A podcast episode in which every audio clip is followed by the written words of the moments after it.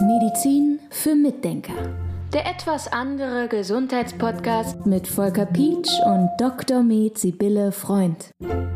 Das Schöne an diesem Podcast ist, auch ich lerne immer etwas dazu, auch furchtbare Wörter, die dir immer ganz schnell aus dem Mund rauskommen. Und deswegen sagst du heute das Thema. Fluorchinolone. Ist gar nicht so schwierig, ne? Fluorchinolone. Also das ja. geht sogar Yay. relativ einfach. Ja. Richtig gut. Ja, guck mal. So, was steckt denn dahinter? Dahinter steckt eine Antibiotikaklasse, die immer noch eingesetzt wird, ob es wohl es schon rote Handbriefe gab ans Ärzte. Also rote Handbriefe sind Briefe, in denen eine rote Hand ist, eine Warnhand, die sagt, Achtung, hier gibt es ein Problem. Und ich glaube, dass ganz viele Leute, die Fluorchinolone kennen, die jetzt zuhören, da ist nämlich zum Beispiel ein wichtiges Antibiotikum, das Ciprofloxacin. Das ist eigentlich ein Antibiotikum, das ganz viele Leute schon bekommen haben. Das hat sogar die Abkürzung Cipro. Haben sie Cipro bekommen?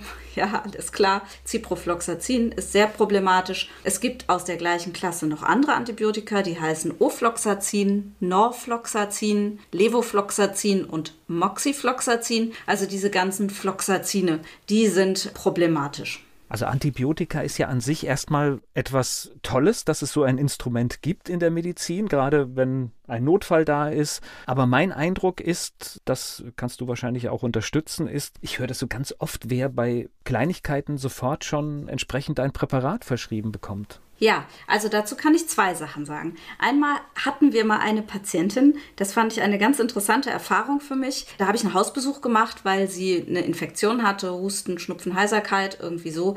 Und ganz oft wird es ja durch Viren verursacht. Und wenn ich dann ein Antibiotikum gebe, dann weiß ich, dass dieses Antibiotikum im Darm Ärger macht, aber auch in anderen Geweben bei uns, also in der Lunge, in Nasenschleimhäuten. Wir haben ja überall Bakterien, die gut für uns sind. Das heißt also, diese ganzen Bakterien werden gestört oder zum Teil zerstört, getötet. Und deshalb überlege ich immer sehr gut, ob ich überhaupt ein Antibiotikum gebe. Und habe dann Blut abgenommen und habe erstmal kein Antibiotikum gegeben, weil es keine Hinweise gab. Und ich glaube, am Ende habe ich dann doch ein Antibiotikum gegeben. Und zwar, weil auf die Virusinfektion noch eine bakterielle Infektion draufkam. Und dann habe ich, glaube ich, ein Jahr später von der Patientin gehört, also die Frau Dr. Freund, da war ich ja nicht zufrieden. Die hat sich ja so angestellt, man kann doch mal ein Antibiotikum geben. Wieso gibt man denn nicht einfach mal ein Antibiotikum? Nee, also das will ich so nicht. Und da habe ich so gedacht, boah, ja. Alles richtig gemacht. ja, genau. Also vielleicht ist es auch gut, vielleicht ist es auch gut, wenn wir den Weg dann nicht gemeinsam gehen. Aber ich fand, ich habe das richtig gemacht. Ich war damit sehr zufrieden. Zumal eine Studie aus dem Jahr 2019 zeigt, dass nur 12,8 Prozent der Antibiotika-Verordnungen indiziert sind. Also gerade mal 13 Prozent. Ja. Jetzt kommen wir noch zu grundlegenden Dingen dieses Podcasts. Es geht ja auch um die Ermächtigung, dass man selbst sagt, was kann ich für meine Gesundheit tun? Und ich weise das nochmal darauf hin. Es ist toll, was wir alles für Möglichkeiten haben, aber richtig damit umgehen. Genau. Also ich bin natürlich auch glücklich, wenn ich ein Antibiotikum habe in einer schweren Situation. Also wenn jemand eine Lungenentzündung hat und dem geht es richtig dreckig. Also natürlich bin ich da froh, wenn ich ein Antibiotikum zur Verfügung habe. Ja, das will ich auch gar nicht bestreiten. Aber man muss wirklich immer überlegen, ob man es gibt gibt. Und die zweite Frage ist, welches man gibt. So, und jetzt kommen wir nochmal zu den Fluorchinolonen. Ne? Mhm. Was machen die? Was ist der Unterschied zu einem anderen Antibiotikum? Ja, die machen verschiedenste Sachen. Erstens mal ist ein Antibiotikum, das intrazellulär auch wirken kann, also in der Zelle. Nicht alle Antibiotika gehen in die Zellen auch rein und töten Bakterien, die in der Zelle sind, was ja eigentlich erstmal ganz nett sein kann, wenn man Erreger hat, die in der Zelle sind und die man nicht anders erreichen kann. Deshalb wurde Ciprofloxacin auch so gerne eingesetzt. Und die werden gegeben, weil die bakterielle Vermehrung gestört wird, dadurch, dass man die Genverdopplung stört. Also Gene müssen sich ja immer verdoppeln, wenn sich Zellen vermehren und das wird gestört. Jetzt ist aber interessant, und zwar weil ein Enzym dabei gestört wird. Dieses Enzym haben wir aber auch als Menschen, zwar nicht identisch das gleiche, aber ein sehr ähnliches, und die Mitochondrien haben das auch. Jetzt wird behauptet, unsere kleinen Kraftwerke der Zelle. Die kennen ja schon ganz viele Leute, glaube ich, hier im Podcast. Jetzt wird aber behauptet, dass die Mitochondriale, dieses mitochondrale Enzym, darauf nicht reagieren würde, auf das Antibiotikum. Und überhaupt unsere ganzen Enzyme, die diesem Enzym sehr ähnlich sind, reagieren auch nicht, weil das ist extra nur zum Stoppen der Bakterien. Aber ich glaube, diese Aussagen haben unsere Zellen und unsere Mitochondrien alle nicht gelesen, denn wir sehen ja einfach, dass es massive Nebenwirkungen gibt im ganzen Körper. Und wenn man dann auch noch mal recherchiert, was man über diese Enzyme weiß, dann stellt man fest, die sind alle noch gar nicht richtig erforscht. Und das finde ich immer, sowas erschreckt mich. Ja, wir arbeiten da mit Sachen, die Auswirkungen haben auf etwas, was noch nicht richtig erforscht ist.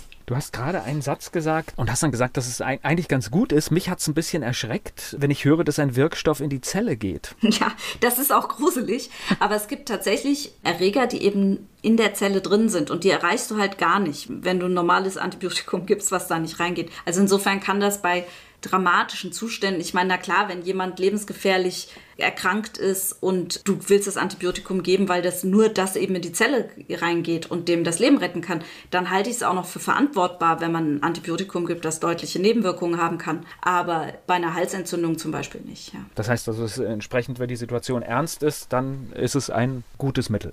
Es kann vielleicht das Leben retten.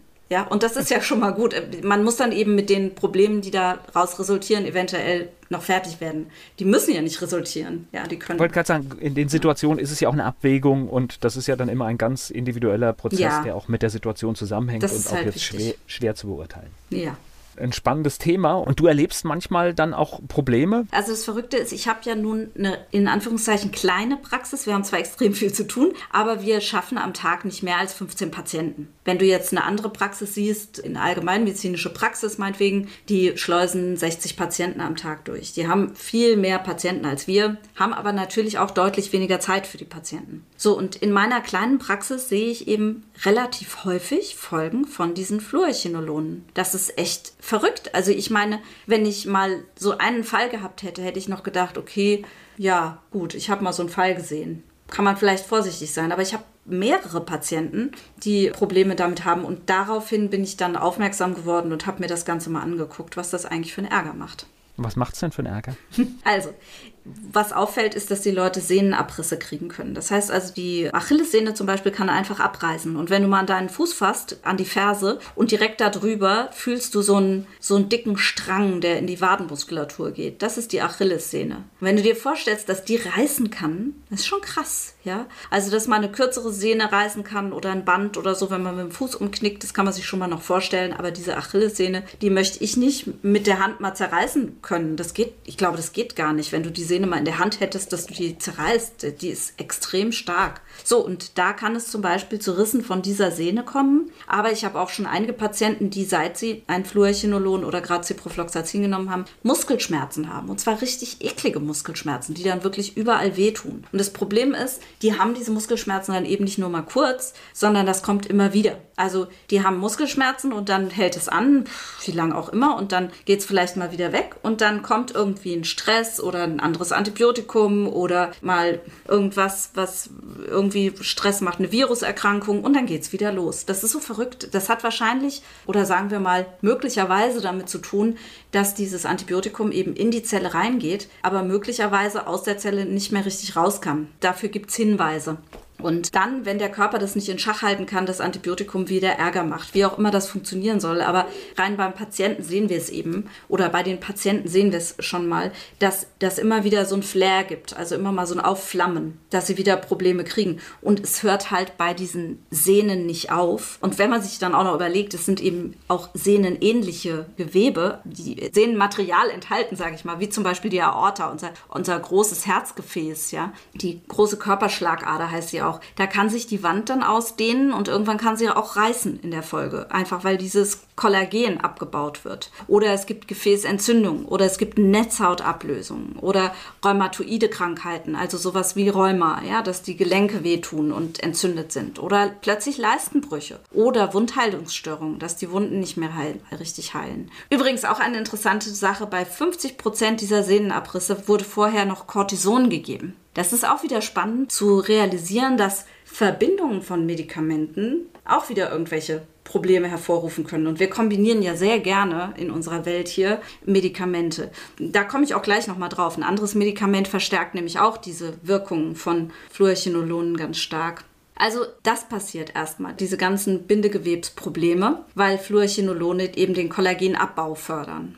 Dann hat es aber auch Auswirkungen unter Umständen aufs Gehirn. Und zwar regelt es dort die GABA-Rezeptoren runter. Das heißt, GABA, wissen wir vielleicht noch aus anderen Folgen, Gamma-Aminobuttersäure ist ein Stoff, der das Gehirn so ein bisschen bremst, beruhigt und so ein bisschen chillt, chillen lässt. Und wenn diese Rezeptoren gebremst werden, dann heißt es, sie funktionieren nicht mehr richtig, dann kommt es zu Überreaktionen, also zu Zittern, zu Halluzinationen, zu Angst, Schlaflosigkeit, Erregungszuständen, Schwindel, Paranoia, Verfolgungswahn. Ne? Depressionen oder zu psychotischen oder sogar suizidalen Reaktionen. Also psychotische sind, da kannst du mit dem Menschen gar nichts mehr anfangen und suizidal, dann will der sich eben umbringen. Ja, also ganz katastrophale Auswirkungen aufs Gehirn. Und jetzt gibt es da nämlich noch eine Koinzidenz quasi, wenn man dazu dann noch Ibuprofen oder Diclofenac nimmt, was ja auch gar nicht so selten ist, weil Leute, die Fieber haben, dann auch noch Schmerzen haben und dann kriegen die eben noch einen Fiebersenker, euphemistisch gesagt dann kann Folgendes passieren.